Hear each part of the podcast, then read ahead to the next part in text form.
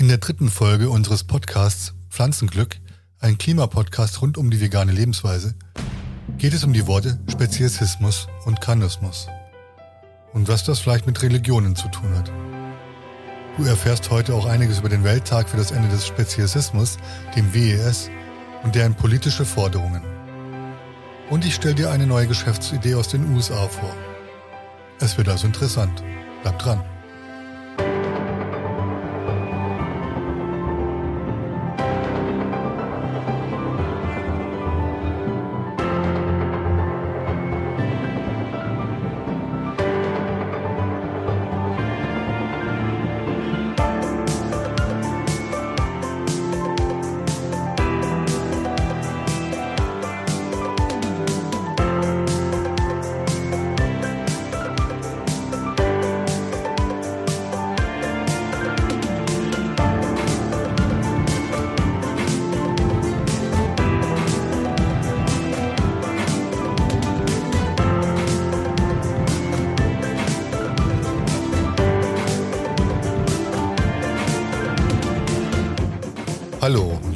Willkommen zu unserer dritten Folge des Podcasts Pflanzenglück.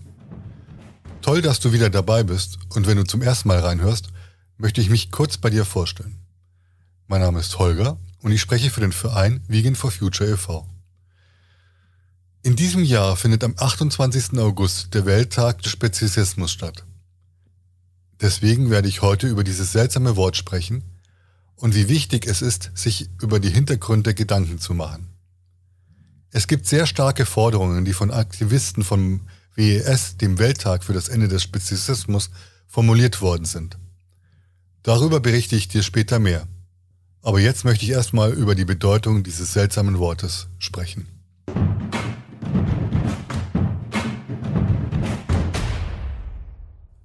Laut Wikipedia bezeichnet es die moralische Diskriminierung von Lebewesen ausschließlich aufgrund ihrer Artzugehörigkeit. Das Leben und das Leid wird dabei nicht stark genug berücksichtigt, weil es nicht der Spezies Mensch, dem Homo sapiens, angehört. Es erinnert mich sehr an die Zeiten der großen Sklaverei vor einigen Jahrhunderten, in dem Menschen, die Minderheiten angehörten, als Nichtmenschen oder Wesen zweiter Klasse verunglimpft, beschimpft, gequält und getötet werden durften. Die Bezeichnung Speziesismus hat das erste Mal 1970 der britische Psychologe Richard Ryder verwendet. Diese theoretische Konzeption hat in der Tierrechtsbewegung und in der Tierethik Eingang gefunden. Und wir finden, dass es Zeit wird, dass wir dieses Wort und seine Bedeutung auch in der Klimagerechtigkeitsbewegung verankern, um gemeinsam gegen das Gefühl der Überlegenheit, welches sich im Rassismus, im Sexismus, im Ableismus und Transhomophobie und natürlich im Speziesismus zeigt, deutlich entgegenzutreten. Wir Menschen gehören zur biologischen Kategorie der Säugetiere. Deswegen sprechen wir hier auch nicht von den Tieren, sondern immer auch nur von anderen Tieren, da wir uns auf einer Stufe als Teil eines gemeinsamen Ökosystems stellen. Wenn du das für dich verinnerlichst, ist es dann richtig, Lebewesen auszunutzen und zu versklaven? wenn wir auf einer Stufe stehen?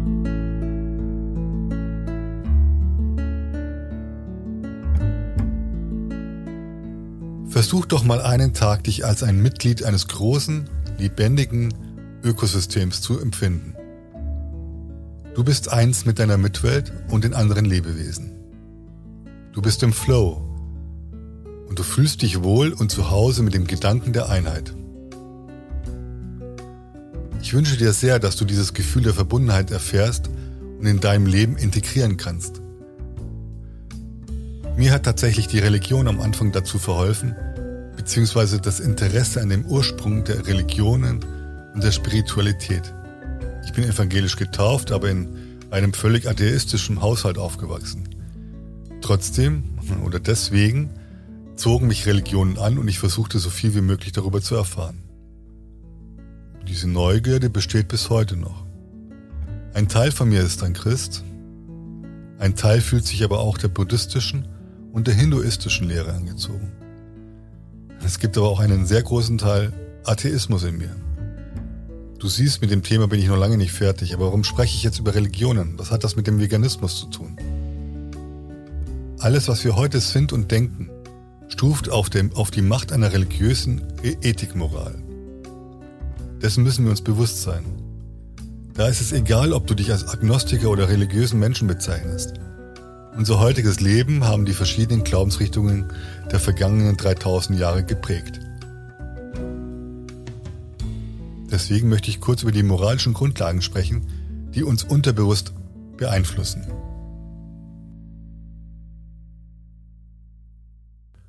Im Christentum wird der Mensch als das einzig bewahrende, von göttlicher Kraft geschaffenes Individuum allen anderen Lebewesen bevorzugt. Macht euch die Erde untertan, hieß es in älteren Bibelübersetzungen über die berühmte Aufforderung Gottes in der Schöpfungsgeschichte an die Menschen, die bis heute Quell von Interpretationen in Richtung einer grenzenlosen Ausbeutung der Natur ist. In der Genesis 1.28 heißt es genau, Seid fruchtbar und mehrt euch. Füllt die Erde und unterwerft sie und weitet über die Fische des Meeres, über die Vögel des Himmels und über alle Tiere, die auf der Erde kriechen. Diese Aussage wird immer gerne zitiert. Wir könnten diese Stelle, wenn sie denn jemals von einem Gott oder einer Göttin äh, jemals so diktiert worden ist, auch anders interpretieren. Vielleicht ist dieser Text nicht als zerstörender, unterwerfender Akt zu verstehen, sondern als behütender und beschützender, ich fühle mich mit diesem Gedanken viel wohler. Aber was hat das mit Speziesismus zu tun? Wir Menschen leben von Generation zu Generation immer mit einem Teil unserer Vorfahren, der sogenannten Epigenetik.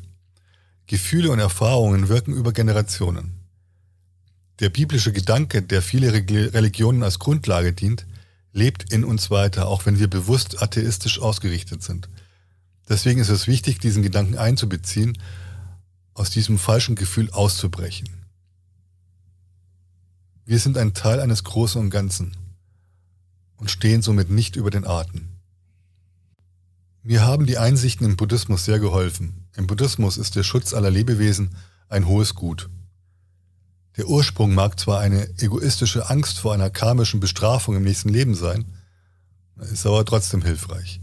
Vom Insekt bis zum Löwen, von der Kuh bis zum Schaf, alles ist von Leben erfüllt und deswegen schützenswert. Dieser Grundgedanke hat mich schon als junger Mensch angezogen. Nun sind wir aber alle Menschen und wir suchen uns gerne einen Ausweg aus den Regeln, die wir uns eigentlich selber setzen. Trotz deutlicher Ausführungen sind längst nicht alle Buddhisten Vegetarier. Im Gegenteil.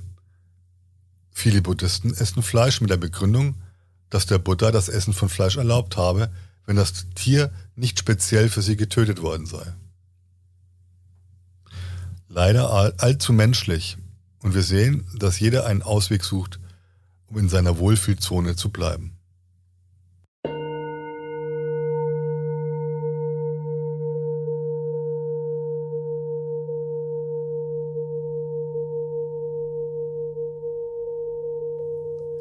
Trotzdem halten sich viele Gläubige an einem Vers, der angeblich der einzige Text ist, den Buddha selber niedergeschrieben haben soll. In diesem Text heißt es, Meine Liebe gehört den Kreaturen, die keine Füße haben, auch denen mit zwei Füßen und ebenso denen, die viele Füße haben. Mögen alles Geschaffene und Lebendige, mögen alle Wesen, welcher Art auch immer sie seien, nichts erfahren, wodurch ihnen Unheil droht möge ihnen niemals Böses widerfahren. Die von seinen Jüngern niedergeschriebenen Worte bezeugen dies, wodurch der Buddha in seinen Predigten immer alle Wesen mit einschloss. Aus vielen Zitaten und Gesprächen kann man also schließen, dass Buddha eine vegetarische Ernährung klar bevorzugte. Schon lange beschäftigt mich die Frage, wie könnten wir es schaffen, dass die Menschen im Supermarkt eine Verbindung zwischen dem Lebensmittelendprodukt und dem dazugehörigen lebenden Tier schaffen? Warum ist das so schwierig? Es war bei mir auch nicht anders. Erst seitdem ich mich mit dem pflanzlichen Weg beschäftige, bin ich zumindest in dieser Sache achtsamer geworden. Aber warum ist das so? Da stoße ich dann auf ein für mich neues Wort. Karnismus. Hört sich ähnlich wie Karma an, aber wenn du dann weitersuchst, findest du sehr interessante Artikel und Erklärungen zu diesem Phänomen, was so gar nichts mit Karma zu tun hat. Die Psychologin Dr. Melanie Joy gab dem Glaubenssystem rund um den Fleischverzehr einen Namen, Karnismus. Dieses Glaubenssystem ermöglicht uns Menschen, manche Tiere als Fleischlieferanten zu betrachten und andere Tiere nicht. Wir leben in einem unsichtbaren System von Überzeugungen, Werten, Normen, die uns seit unserer Kindheit an konditioniert worden sind. In unserer Kultur finden wir Haustiere süß und behandeln sie manchmal besser als unsere Mitmenschen. Das Verspeisen dieser Tiere kommt für uns definitiv nicht in Frage, ist ekelerregend und unvorstellbar. Und trotzdem entscheiden wir uns als tierliebende Menschen, die keinem Wesen etwas Schlechtes antun möchten, für eine Ernährungsweise, die Tieren Schaden zufügt. Dieses Verhalten nennt Dr. Joyce Fleischparadoxon. Dabei sprechen wir den Nutztierrassen jedes Gefühl, jede Intelligenz, jede Seele ab und verstecken uns hinter einer Tradition, Fleischessen ist gut, Fleisch, Fleischessen ist natürlich, Fleischessen ist überlebenswichtig, ohne dabei zu beachten, wie viele Menschen auf dieser Welt sehr gut ohne Fleisch leben können. Ohne zu beachten, dass diese Worte nicht unserer persönlichen Erfahrung entsprechen, sondern wir darauf nur konditioniert worden sind. Wenn wir uns davon frei machen, uns wirklich informieren und eine andere Sicht auf die Dinge bekommen, haben wir die Chance, unsere Sichtweise und unser Leben zu verändern. Selbst im ländlichen Leben ist das Bewusstsein über das Schlachten von Tieren teilweise verloren gegangen. Durch das Verbot der EU der Hausschlachtungen und die Erhöhung der Hygienestandards wurde Platz gemacht für große Schlachthöfe, die weit, weit weg von uns Menschen, weit, weit weg von unserem Bewusstsein und weit, weit weg auf der grünen Wiese entstanden sind. Wir töten so viele Tiere wie noch nie in der Geschichte der Menschheit. Um das nicht zu sehen, verbergen wir das hinter hohen Mauern. Was wir nicht wissen, darüber müssen wir nicht nachdenken. Wir sprechen diesen Lebewesen jegliche Moral, jedes Gefühl, jede Seele, jedes Recht auf Selbstbestimmung ab. Ich lese Berichte darüber, dass zwei Jahre lang in einem Schlachthof die Tiere ohne jegliche Betäubung ums Leben gebracht worden sind, bei lebendigem Leibe zerteilt und das mit dem Wissen des Veterinäramts. Das war ein Skandal im Jahr 2017. Sind wir sicher, dass dies 2021 nicht auch passieren kann? Mit welcher schrecklichen Brutalität gehen wir hier vor? Was lassen wir hier zu? Nicht umsonst ist die personelle Fluktuation an Schlachthöfen so hoch wie kaum woanders.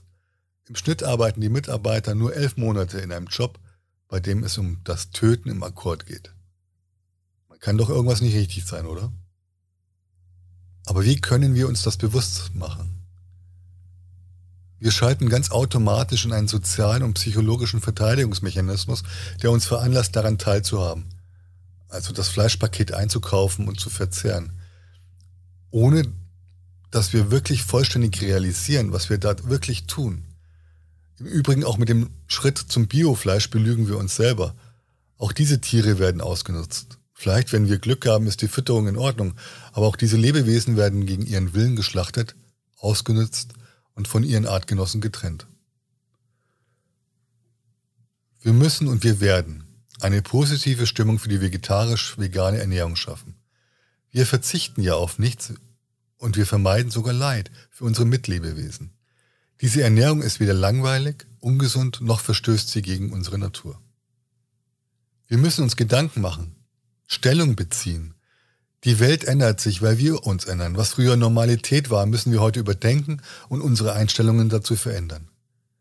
Nur Wissen und eine kreative Auseinandersetzung mit uns selbst schafft eine lebenswerte Zukunft.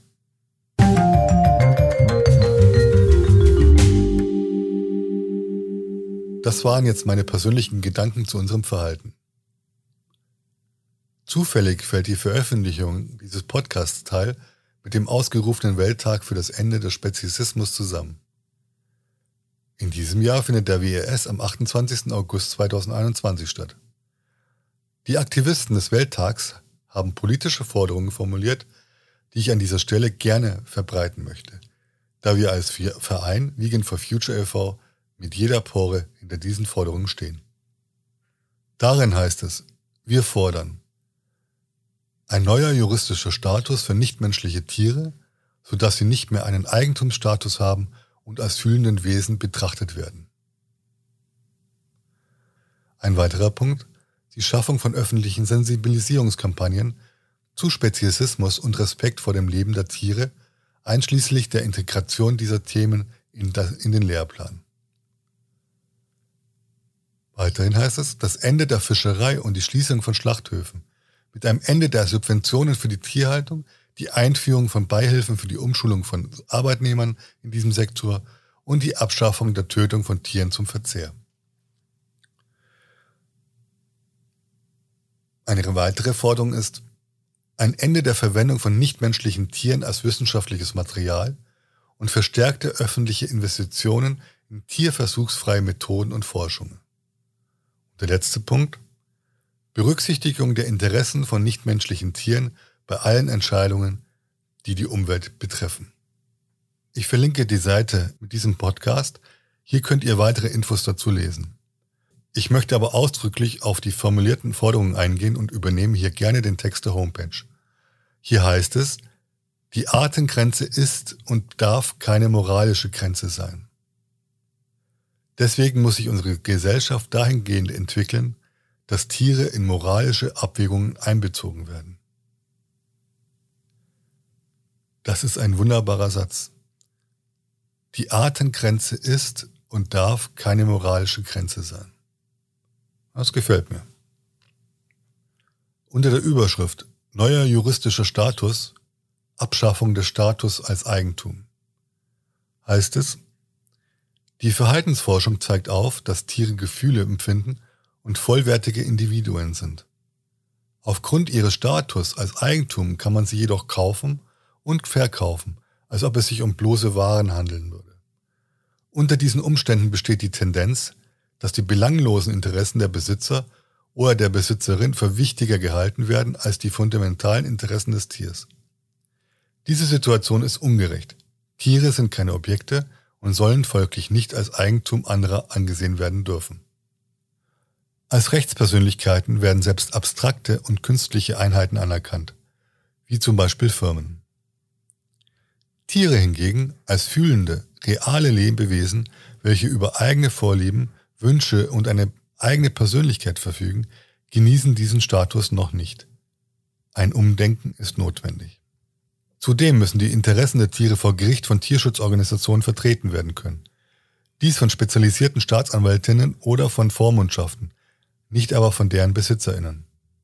Wir verlangen von Parlament und den juristischen Instanzen, dass sie einen neuen juristischen Status für Tiere formulieren und konkretisieren. Dieser Status soll sich entfernen vom Status als Eigentum und erlauben, dass Tiere als empfindungsfähige Lebewesen betrachtet werden, deren Interessen vom Gesetz beschützt werden können. Wie ich schon erwähnt habe, zitiere ich aus dem Text der Homepage. Wir sollten sogar noch einen Schritt weitergehen. Auch Flüsse, Berge, Wälder sollten einen eigenen juristischen Status erhalten und durch eine Vertreterin bei Umweltzerstörung oder Verschmutzung gegen die Verursacher klagen zu können. Unter der Überschrift Tierliebe durch Bildung, Speziesismusprävention heißt es, viele Länder betreiben Prävention gegen Sexismus und Rassismus. Es ist notwendig, dasselbe mit dem Speziesismus zu tun. In den Zeiten einer ökologischen Krise ist es umso wichtiger, die Öffentlichkeit aufzuklären, dass die Menschen diesen Planeten mit anderen BewohnerInnen teilen, welche ebenfalls Gefühle haben, welche zu, zu respektieren sind. So kann beispielsweise Kindern in der Schule der Respekt vor dem tierischen Leben vermittelt werden. Auf diese Weise würde eine gemeinsame Moral in der zivilisierten Gesellschaft Gestalt annehmen. Es kann nicht sein, dass einigen Lebewesen Gewalt angetan werden darf, bloß weil sie anders sind. Wir fordern weltweite Informationskampagnen zur Prävention von Speziesismus, um alle Mitmenschen zum Respekt gegenüber tierischem Leben zu sensibilisieren.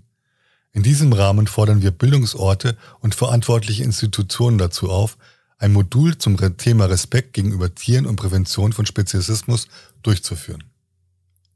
Unter der Überschrift heißt es, eine pazifistische Ernährungskultur, Ende des Fischens und Schließung der Schlachthöfe. Ein Großteil der getöteten Tiere weltweit sind bestimmt zur Konsumation.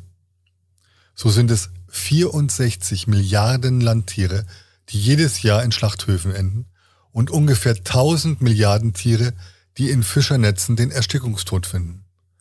Darüber hinaus werden die männlichen Küken in der Eierindustrie lebendig zerschreddert oder vergast, währenddessen in der Milchindustrie Kühe von ihren Kälbern getrennt werden und im Schlachthof landen, sobald ihre Milchproduktion zu wenig Gewinn abwirft. Dennoch finden die meisten Menschen, dass es ungerecht sei, Tiere grundlos zu töten. Die Existenz von Millionen von Vegetarierinnen und Veganerinnen zeigt, dass eine solche Praxis nicht notwendig wäre. Auch verurteilt das allgemeine moralische Empfinden Gewalt, allerdings sind gerade Schlachthöfe deren Inbegriff. Deshalb ist es für unsere Gesellschaft höchste Zeit, mit der Fischerei und der Tierzucht zwecks Verzehr aufzuhören und sich auf eine pflanzenbasierte Ernährungskultur des Friedens zu besinnen. Diese hat nicht nur den Vorteil, dass sie Tiere respektiert, sondern dass sie auch ökologischer ist und weniger Ressourcen verschlingt. Wir fordern das Ende der Subventionen für tierische Landwirtschaft und eine Hilfe zur wirtschaftlichen Umorientierung für die arbeitenden Personen dieses Sektors. Wir fordern die Einführung einer ausgewogenen, pflanzenbasierten Ernährung in öffentlichen Institutionen und die Abschaffung des Tötens von Tieren zwecks Konsumation. Es gibt eine weitere Überschrift für eine ethische Forschung. Tiere sind kein wissenschaftliches Material. Alle sind sich der Ungerechtigkeit eines Gesetzes bewusst, in welchem der oder die Stärkere siegt und der Tatsache, dass man nicht von der Schwäche anderer profitieren sollte, um sie zu instrumentalisieren oder Leid zuzufügen. Dies ist aber genau das, was in Tierversuchen gemacht wird, wenn an Tieren Putzmittel, Medikamente oder sogar Kriegswaffen getestet werden. Tierversuche werden in der Grundlagenforschung sogar zur reinen Befriedigung der Neugierde von Wissenschaftlerinnen gemacht. Dieses Verhalten wäre vollkommen inakzeptabel, würde es sich bei den Opfern um Menschen handeln. Versetzt man sich einmal in die Lage des benutzten Lebewesens, wird klar, dass diese Praktiken genauso inakzeptabel sind, wenn es sich um irgendein anderes Lebewesen handelt. Keine Forscherin und kein Forscher, der oder die mit fühlenden Lebewesen arbeitet, wäre einverstanden, wenn intelligentere Wesen ertragen müssten, was den Tieren angetan wird. Wir verlangen das Ende der Benutzung von Tieren als wissenschaftliches Material in Laboratorien wir fordern, dass wesentlich mehr öffentliche Gelder in Forschungsmethoden fließen, welche keine Tiere missbrauchen. Die Überschrift für die letzte Forderung heißt Für die Achtung von Individuen. Tiere sind keine Ressourcen. Der Speziesismus erlaubt mitunter zu denken, es sei nicht so schlimm, wenn Fabriken schädliche Flüssigkeiten in einen See entsorgen, solange das Ökosystem nicht aus der Bahn geworfen wird und keine Art ausstirbt. Nichtsdestotrotz sind Tiere weder bloße Glieder in einem Ökosystem, noch sind sie natürliche Ressourcen. Sie haben ebenso wie Menschen das persönliche Interesse, nicht zu leiden und eine Umwelt zu haben, die es ihnen erlaubt, ihr Dasein zu genießen. Tiere sind Individuen, deren konkrete Interessen respektiert werden müssen, auch wenn sie keiner vom Aussterben bedrohten Art angehören. Menschen sind nicht die einzigen empfindsamen Wesen auf dieser Erde, und es ist an der Zeit aufzuhören, die Interessen der wilden Tiere zu missachten. Wir müssen uns zu einer Gesellschaft hin entwickeln, die sich um eine gute Bewirtschaftung unseres Planeten sorgt, im Interesse all seiner fühlenden Bewohnerinnen und Bewohner. Wir fordern, dass in allen die Umwelt betreffenden Entscheidungen die tierischen Interessen mit einbezogen werden, insbesondere deren Interesse an einem unversehrten Leben in einem lebenswerten Milieu. Das sind also die Forderungen der Aktivisten des WES, die wir zu 100% unterstützen. Wir nehmen an der Infokampagne teil und werden nicht nur zu diesem Welttag über den Speziesismus berichten, sondern es ist eine dauerhafte Verpflichtung.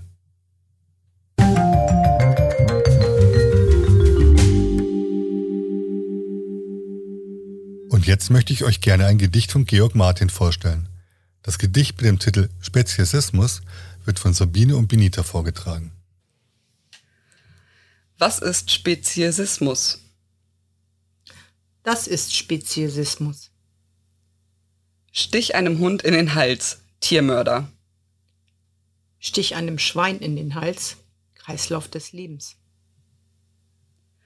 Schneide einem Rhinoceros das Horn ab. Wilderer, Abschaum, hängt ihn. Schneide einem Bullen das Horn ab. Enthornung. Hacke einem Hund den Schwanz ab. Wahnsinniger Tierquäler. Hacke einem Lamm den Schwanz ab. Schwanz kopieren. Schiebe eine Faust in die Vagina einer Katze und pumpe sie voll mit Sperma. Perverser, verdorbener, Tierschänder. Schiebe eine Faust in die Vagina einer Kuh und pump sie voll mit Sperma. Künstliche Befruchtung. Sperre eine Katze für fünf Monate in einen Käfig. Tierquäler. Sperre ein Schwein für fünf Monate in einen Kastenstand. Qualitätsgesichertes Fleisch. Töte einen Löwen und posiere auf einem Foto mit dem Leichnam. Verteufelt durch die Weltpresse. Töte ein Schwein und posiere auf einem Foto mit der Leiche. Schön. Um wie viel Uhr beginnt das Grillen? Züchte Hunde mit dem alleinigen Zweck, ihnen die Kehle durchzuschneiden. Was für eine widerliche und abscheuliche Idee. Schließ diesen Ort sofort. Züchte Puten mit dem alleinigen Zweck, in ihnen die Kehle durchzuschneiden. Sie wurden für diesen Zweck gezüchtet. Hunde in einer Gaskammer? Nazi. Schweine in einer Gaskammer, Nahrungskette. Koche einen Hund lebend. Grausam, unzivilisiert, grotesk. Koche einen Hummer lebend, gehobene Küche. Schneide eine Falte der Haut vom Rücken einer Katze. Böser, verdorbener Schänder eines hilflosen Tieres. Schneide eine Falte der Haut vom Rücken eines Schafes, Mulesing. Brich einer Amsel das Genick. Psychopath. Brich einem Huhn das Genick, bäuerlicher Familienbetrieb von nebenan.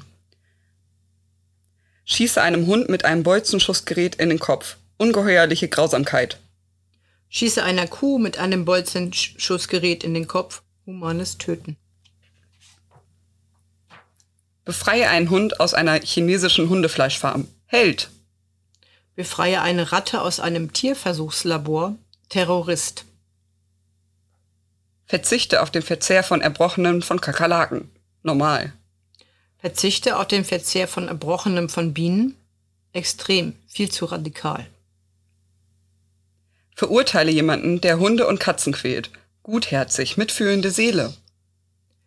Verurteile jemanden, der Schweine und Kühe quält. Militant, religiöser Fanatiker, dräng deine Meinung nicht anderen auf.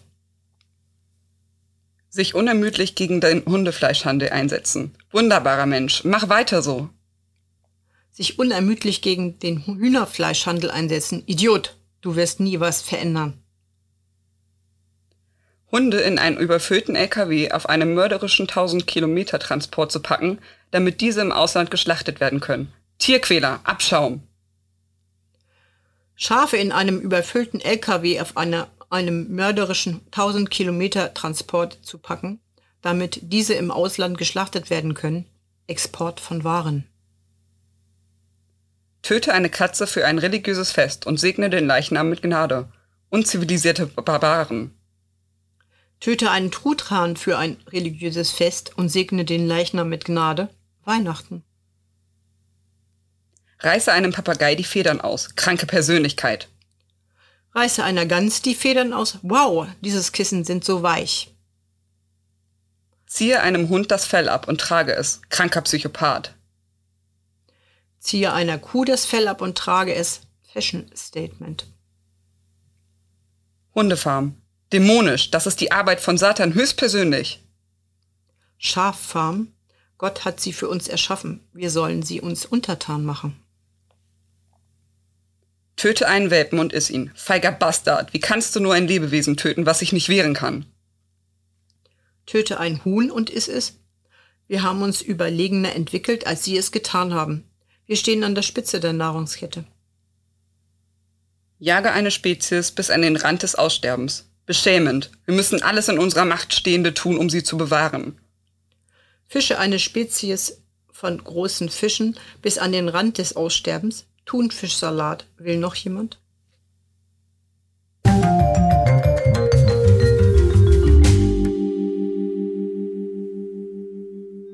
Wir haben uns mit dem Gedicht erst schwer getan, da sich viele böse Worte darin befinden. Aber vielleicht erkennst du in dem einen oder anderen Satz einen Glaubenssatz, der auch dich beeinflusst hat. Nur weil wir unsere Kultur traditionell nennen, muss das nicht heißen, dass wir sie nicht überdenken oder besser neu denken müssen. Oftmals meinen wir, wir könnten nicht ohne den von Generation zu Generation überlieferten Glaubenssätzen leben. Wir befürchten sogar, dass unser Leben ohne diese Tradition viel wertloser wäre. Wenn wir uns aber die Zeit nehmen und darüber intensiv mal nachdenken würden, merken wir schnell, wie lächerlich vieles doch ist. Gerade heute, da wir fast zwei Jahre Pandemie überstanden haben und diese Pandemie so vieles umgeworfen hat, wir auf so viele wichtige traditionelle Dinge verzichten mussten, mir fallen zum Beispiel die Weihnachtsmärkte oder Osterfeuer ein, die unbedingt mit einer Fleischbratwurst stattfinden müssen, denn das ist die wichtige Tradition. Es gab mal eine Zeit, in der war es auch Tradition, weiße Frauen und unliebsame Nachbarn auf dem Scheiterhaufen zu verbrennen. Ich sage, wir können jederzeit beschließen, neue Traditionen zu leben. Und jetzt komme ich zu einer tollen Geschäftsidee aus der USA, die ich dir gerne vorstellen möchte. Die Geschäftsidee heißt Dispose a Pub.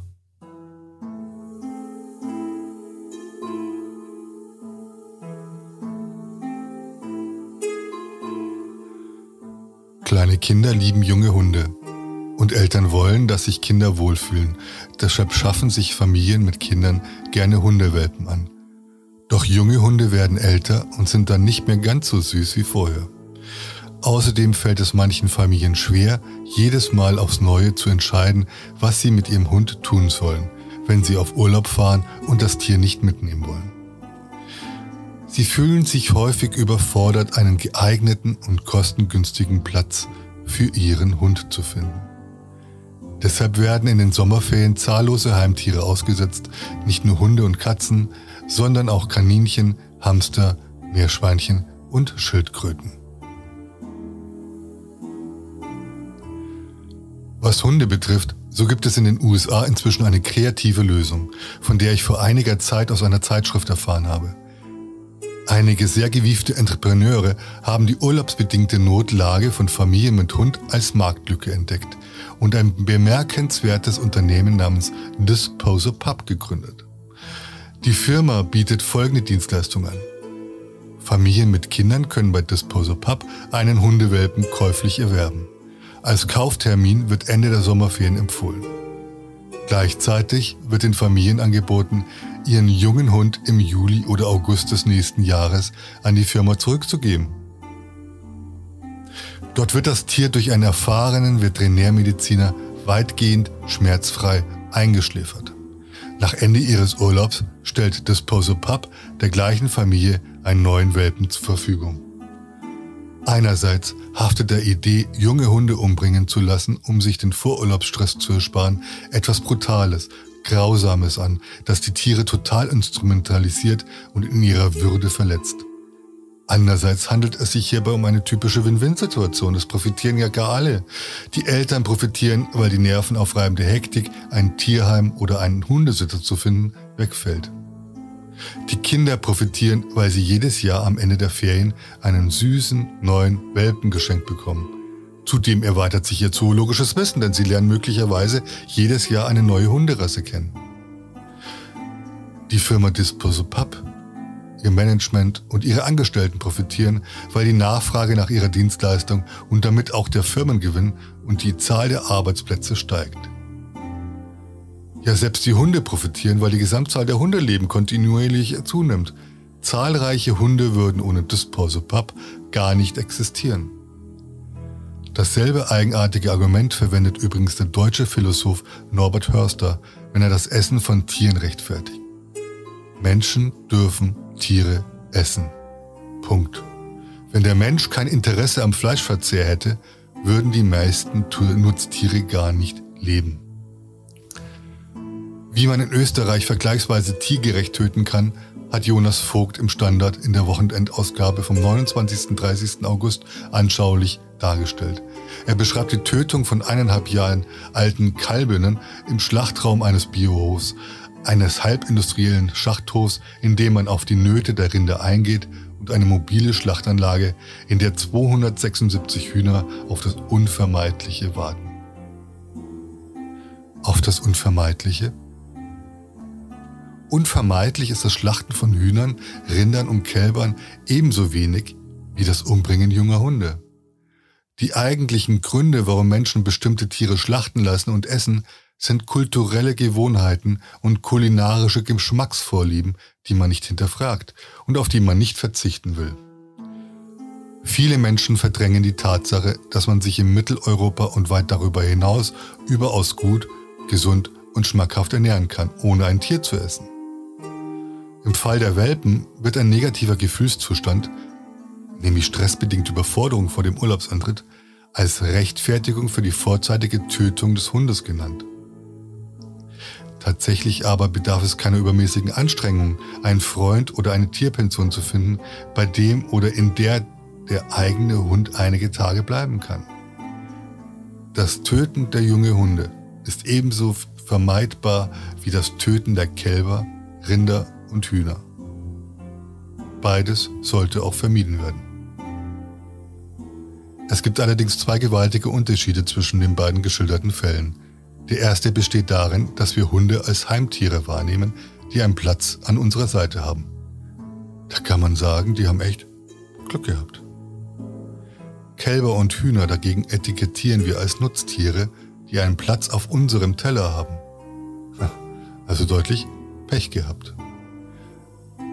Der zweite Unterschied besteht darin, dass das Töten von Tieren in Großschlechtereien am laufenden Band geschieht, Tag aus, Tag ein in Schlachthäusern auf dem Hofgelände zumindest dann und wann. Disposal Pub dagegen existiert bisher nur in wissenschaftlichen Publikationen. Es handelt sich dabei um ein ethisches Gedankenexperiment des britischen Philosophen Michael Lockwood zum Thema Tiertötung. Im Unterschied zu fast immer äußerst schmerzvollen Praxis der Tierschlachtung ist die Firma Disposal Pub reine Fiktion und deshalb völlig schmerzfrei. Diesen Artikel habe ich am 4. September 2020 in der österreichischen Zeitung Der Standard gelesen. Kurt Remmele hat diese Reportage unter dem Titel Tiere quälen Nein, Töten Ja mit der Frage veröffentlicht, reicht anständiges Töten als Norm? Als ich diesen Beitrag das erste Mal gelesen habe, war ich bis zur Hälfte des Artikels davon überzeugt, dass es eine Firma Disposal Pub geben muss und mir lief fast die Galle über einen Welpen leasen wie ein Objekt und dieses dann jährlich austauschen zu lassen, scheint für mich im Bereich des Möglichen. Es geschehen viele Dinge auf unserer Welt, die einer Reise Dantes in die Höllenkreise ähnelt. Ich muss aber in dieser Hinsicht der Welt Abbitte leisten, denn es gibt, der Göttin sei Dank, so ein Geschäftsmodell nicht. Aber wenn wir dahin fühlen, scheint es doch im Bereich des Möglichen. Dieser Artikel zeigt uns ganz deutlich, mit welchen verschiedenen Maßstäben wir in unsere Umwelt gehen. Das Benutzen und Töten von sogenannten Nutztieren produziert in einer unethischen Tierwirtschaft. Getötet für ein paar Sekunden Genuss in unserem Gaumen. Das finden wir völlig normal. Das Wort normal für, wird oft für Dinge, Menschen und Tätigkeiten verwendet, bei denen wir nicht auf den Grund gehen wollen. Was ist normales Essen nochmal? Was ist eine normale Tierhaltung? Was ist ein normales Leben? Ich habe zwei kleine Hunde und ich liebe sie abgöttisch. Sie sind ein Teil unserer Familie und begleiten mich Tag aus, Tag ein.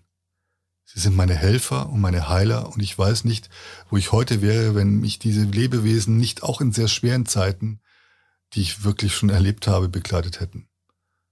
Ich könnte mir niemals vorstellen, dass diese Tiere keine Seele haben, kein Empfinden, keine Gefühle, keine Angst und keinen Schmerz empfinden können. Was maßen wir uns an, das den anderen Tieren, den sogenannten Nutztieren abzusprechen? Um damit sie zu quälen, zu missbrauchen und am Ende als Gegenstände schändlich ihr Leben zu nehmen? Das ist wirklich unsere Ausrede dafür? Es gibt keinen Unterschied zwischen den Geschöpfen. Nicht zwischen den Haustieren, den Stalltieren, den Fischen und den Wildtieren. Vielleicht hilft dir folgender Vorsatz. Ich esse nichts mit Augen, Vielleicht hilft dir das weiter. Aber ich würde sogar da noch dazu formulieren, ich esse nichts mit Augen und einer Seele. Wer mehr über Kurt Remmele wissen will, er leitet das Institut für Ethik und Gesellschaftslehre an der Katholisch-Theologischen Fakultät der Universität Graz und ist Fellow des Oxford Centre for Animal Ethics. Er ist Autor des Buches Die Würde des Tieres ist unantastbar. Eine zeitgemäße christliche Tierethik. Dieses Buch ist erschienen im Verlag Butzon und Berker 2019.